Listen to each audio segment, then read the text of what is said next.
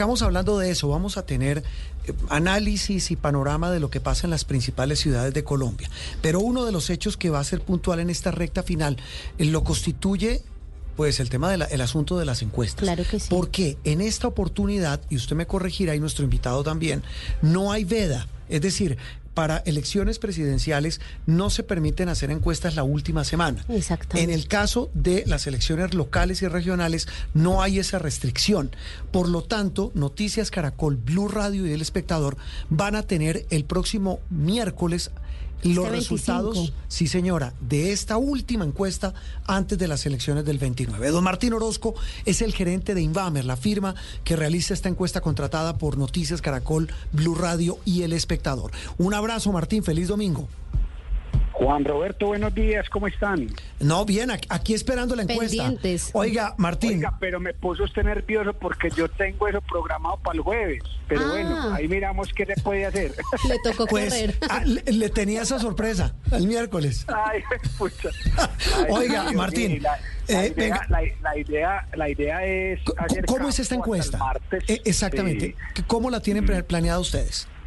Vea, la, la idea es hacer campo hasta el martes para que los resultados sean lo más frescos posible. ¿cierto? Sí. Cuando Eh, usted dice, hacer- lo interrumpo, cuando usted dice, para ir por partes, cuando usted dice campo, ¿qué es campo? Trabajo de campo, es decir, en la calle, con la gente, haciendo las encuestas, con tarjetón físico igual al que se van a encontrar en las urnas, sobre individual por encuestado, es decir, la gente abre el sobre, eh, da, eh, eh, marca su voto y guarda el tarjetón en el sobre con un sello para pegarlo, pues por decirlo así, arriba, eh, eh, para, y, y que su voto sea totalmente confidencial. Sí. Ese, ese, ese es el trabajo de campo. Ese trabajo se va a hacer, me dice usted, hasta el próximo martes.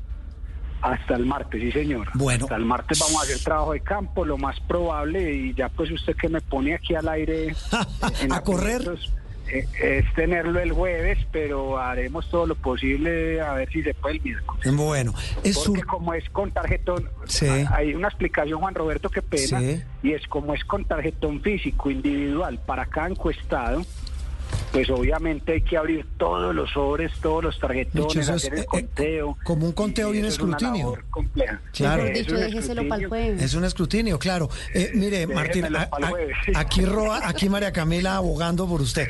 Mire, eh, Martín, eh, el- la otra particularidad, y usted me corregirá de esta encuesta, va a ser el número de encuestas que se van a hacer, de muestras que va a tener esta encuesta. Nunca antes visto en Inbamer, eh, vamos a hacer en vez de 600 encuestas por ciudad, 1200. Es Sí. decir, vamos a duplicar la muestra. Eso nos va a permitir tener un margen de error por ciudad inferior al 5%, que es, es o sea, 1200 es lo que hacemos normalmente para una elección presidencial. Sí. Y en esta ocasión lo vamos a hacer para cada ciudad de las cinco principales, que son Bogotá, Medellín, Cali, Barranquilla y Bucaramanga. Es decir, vamos a tener 6.000 encuestas. Seis mil encuestas en total, sí señor. 6.000 encuestas en total. Eh, eso quiero ahí eh, reiterar eh, eso, ese punto clave que usted toca, Martín, y es que se reduce el margen de error. Claro. Se reduce a la mitad, pues no- no a la mitad, pero sí se reduce mucho porque pues el aumento de la muestra no, no hace que la disminución del margen de error sea en la misma proporción, pero sí permite que el margen de error por ciudad, de acuerdo a la participación de electores en cada ciudad, que usted sabe que eso cambia, pues Claro. Bogotá ah, ah, eh, eh, participa más que otras ciudades, por ejemplo, el margen de error va a estar en cada ciudad por debajo del 5%. Sí, Martín, yo tengo una pregunta no sobre la logística o el funcionamiento de esta encuesta, sino más sobre lo que hemos visto a general, en general de las firmas. Usted ya nos ha dicho varias veces que no puede hablar de las demás, pero es puntualmente sobre este factor y es que a diferencia, por ejemplo, de las presidenciales o de elecciones pasadas, aquí hemos visto la misma tendencia en las encuestas en las principales ciudades. ¿Por qué se estará dando ese fenómeno?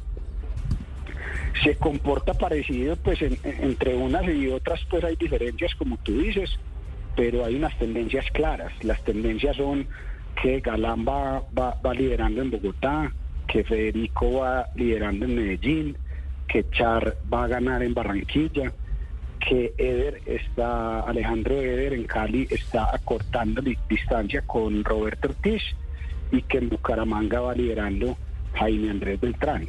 Pero ya veremos pues el, el- el jueves. Ese- eh, mire- mire, no, tendencia claro. se, se- se- se sigue dando. Este tema es muy serio y, y para re- reforzar la pregunta de María Camila, y aquí no estamos para especulaciones y menos en un tema tan delicado. Eh, con, con el número de muestras y con la cercanía de la elección, ¿qué tan fiable es ese resultado frente a lo que pueda pasar el domingo? Juan Roberto, qué buena pregunta. Vea, siempre hemos dicho que las encuestas no pronostican. Es decir, nosotros no, no medimos el futuro, Sí. medimos el hoy. Entonces el jueves vamos a poder saber cómo hasta el martes de la próxima semana van las cosas. Y ahí a que cambien dependerá de los sucesos. Y, y- y- y si no hay sucesos graves en cada ciudad, pues muy seguramente los resultados se van a acercar mucho a lo que diga esa última encuesta que vamos a publicar. Sí. Pero si ocurre algo eh, específico en alguna ciudad, pues eso puede cambiar. Por ejemplo, usted tiene debate El viernes. viernes, si no estoy mal, el Sí, viernes señor. en Bogotá. Sí. Entonces, pues yo, yo, yo desde Inbamer y en la medición que vamos a hacer, no podemos predecir qué va a pasar el viernes en el Claro, porque debate no, no lo toma. de Bogotá, Mm, ¿cierto? Pues no, sí. no, no lo coge. Entonces, eh, eh, son variables pues diferentes, pero digamos que lo importante que hace Inbamer y ustedes como medios de comunicación más importantes del país es darle hasta ese momento a la gente la opción de decidir de acuerdo a los resultados que, que se den. Sí, mire Martín, le propongo lo siguiente, en estos instantes que nos quedan a usted, a María Camila, a los oyentes de Sala de Prensa Blue. Eh, veamos por ciudades, dediquemos este bloque para hablar, digamos, ese panorama. Ese eh, eh, inicial de Bogotá, usted dice, obviamente, hay que esperar, el debate de Caracol, de Noticias Caracol, es el viernes a las 7 de la noche, en vivo. O sea, con todo lo que eso implica para quienes están en contienda, tal como ocurrió hace cuatro años. Pero al margen del debate, lo que arroje el próximo miércoles o jueves, como dice usted, después de haber analizado los datos, no de burle, hombre, después de esos datos, ¿sí marca una tendencia? Eso hace que la gente tome decisiones, Juan Roberto, eso pues no se puede negar, Claro. ¿cierto? Mm. O sea, eso, eh, eso es un dato importante donde la gente va a decir, voy a, voy a- voy a suponer, ¿cierto? Pero no tengo datos. Y es, ah, que Galán se acerca al 40 y tiene más de 10% contra el segundo. Sí. Entonces uno no sabe ahí la gente que piense y diga, ah, pues venga de una vez en primera vuelta, Ah. ¿cierto? Eso era lo que le quería preguntar, porque mire que hay ya encuestas que dan por ganadora a Galán en primera vuelta por los 10 puntos que ya registra por encima del segundo, que en la mayoría de casos es Gustavo Bolívar. Y, y porque ya tiene más del 40%. Exactamente. Tendría, al menos en Tendría. esa intención de voto. La- las dos condiciones que usted siempre ha explicado, Juan Roberto, y es 40% mínimo en el primer lugar Sí. y una diferencia de, De 10 10 puntos. o más Sí. contra el segundo.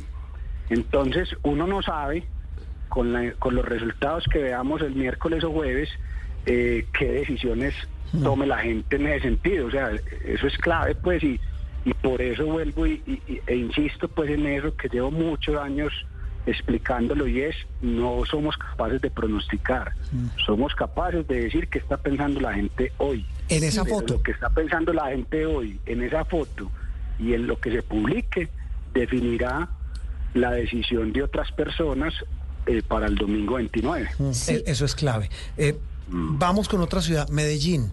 En el caso de Medellín, si quiere usted recuérdeme, lo- usted lo decía hace un rato, el panorama de- en la anterior encuesta que me recuerda la fecha exacta, la última que hicimos. 28 de septiembre. Eso fue finalizando septiembre. Sí, Sí, señor, 28 de 28. septiembre, casi un mes, hace casi un En, mes. en Medellín, entonces Fico 64,5% y Upegui Martín 14,8%. Hace un mes, hace un mes.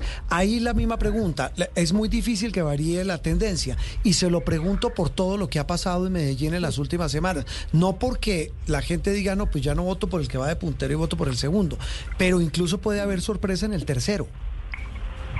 Mm, Roberto, pero es que Medellín está una locura, porque aquí la gente está cansada. Uy, sí. Yo lo que siento es que la gente está cansada de esta peleadera, ¿cierto? No, pues yo acabo de llegar de Medellín y lo que vi fue doloroso. Usted estaba en Medellín cuando Doloroso. pasó lo del Mall del Este. Pues no, pu- no pudimos hacer debate. Sí, sin estar a favor de nadie, ¿cierto? Sí. Sin estar a favor de nadie, Sí. pero pero peleadera de, de verdad, pues mire lo que pasó en el Mall del Este al lado del Tesoro.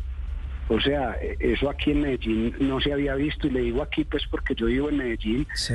y, y- y yo no había visto ese panorama.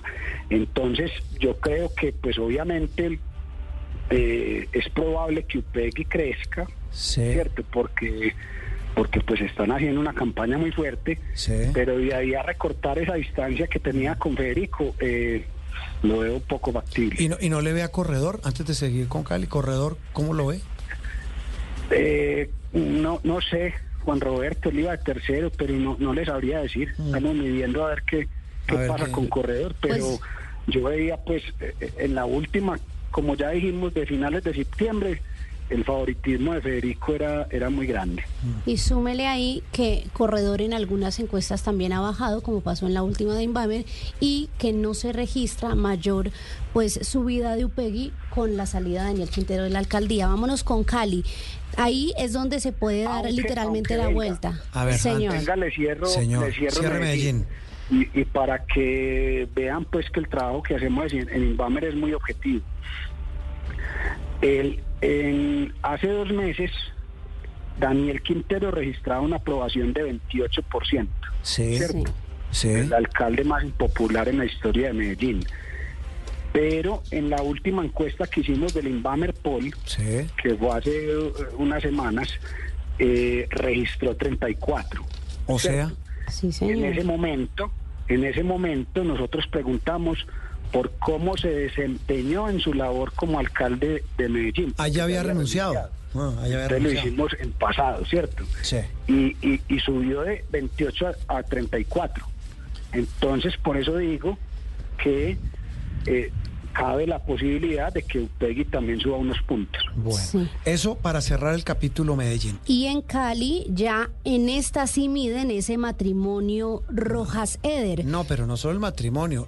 Lo de Cali, y usted me corregirá, eh, Martín, eh, está de infarto. Foto finish. Está de infarto. Cierto. Está de infarto porque hasta lo que registramos, él iba recortando ventaja con Roberto Ortiz. Sí. Y en su momento no alcanzamos a quitar a Diana de, de- de la encuesta porque en medio del trabajo de campo, es decir, en medio del momento en el que estábamos haciendo las encuestas, Sí. Diana renunció. Sí. Y en ese momento, si mal no estoy, ustedes me, me- me corrigen, Eder estaba en 25 y Diana Sí. como en 11, Sí. algo así.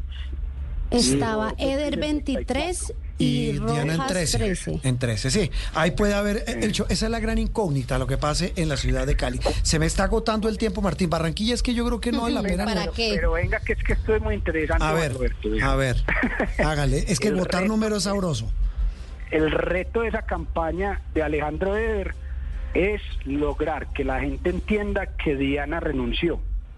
Porque como ella renunció después de la fecha límite en la cual eh, había posibilidad de cambiar el tarjetón, Sí, ella va a salir. la gente en Cali va, va- va- va a ver a Ah, Diana. esa es una, esa es una buena reflexión. Claro, la gente, digamos, el, entonces- el reto de Eder es decirle a la gente, Diana Rojas está conmigo. Si, si son partidarios de Diana, voten por mí. Eh, Eso, porque la gente desinformada posiblemente podría llegar a marcar en muchos casos Diana. Y, y es un voto nulo, por supuesto. En, en el caso de Cali, eh, pues también, repito, como todas las ciudades, eh, Martín, es una foto. Y esa Es foto, foto hoy también, sí. muestra una tendencia de todas maneras al alza de Eder y estancamiento de Chontico. Sí, eh, no, disminución del Chontico. Ah, claro, él cayó. La de, en la de agosto contra septiembre, disminución y aumento de ER. Cayó Ahora en 10 la del jueves, puntos. Vamos a ver qué. Vamos a ver cómo les va. Está buenísimo lo de Cali. Barranquilla le decía, no vale ni la pena analizarlo. No, no hablemos de Barranquilla, Juan Roberto. No, es que eso sí, pues... eh, no, solo un dato. ¿Cómo nos marcó la de Barranquilla en la de eh, septiembre? A Cayo favor de Char. Alexan- de, de- de Alex Char. Exacto, de 86,2 eh, pasó a 84,5 y Borges creció del 5,9 al 6,2. Allá pudimos Pero hacer debate. sin- Puntos más, puntos menos. allá no hubo debate porque, eh, allá, perdón, allá hubo debate sin el ultrafavorito. Pero ¿por qué lo hicimos a diferencia? Porque alguien preguntará, ¿por qué no lo hicieron en Medellín así no estuviera Fico?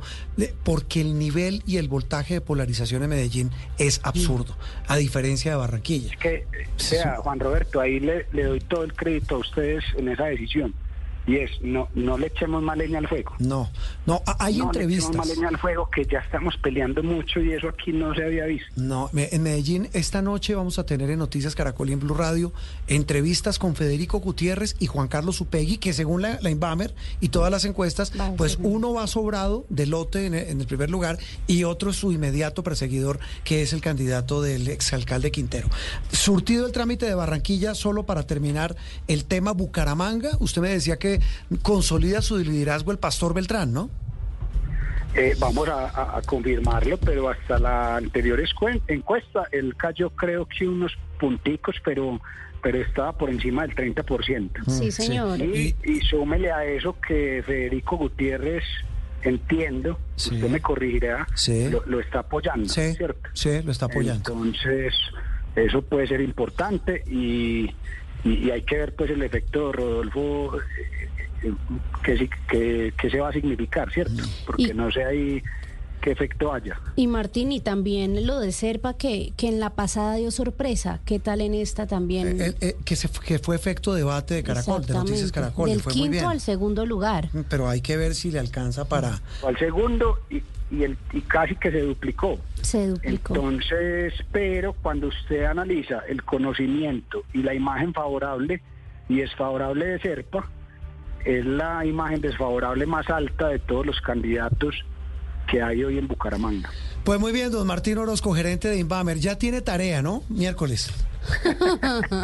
Nos vemos. Ay. Nos vemos esta semana. A ver cómo vamos hoy. Hágale. Hágale, Martín Orozco, el gerente de Inbamer, hablando de la encuesta que viene en tres días, ¿será?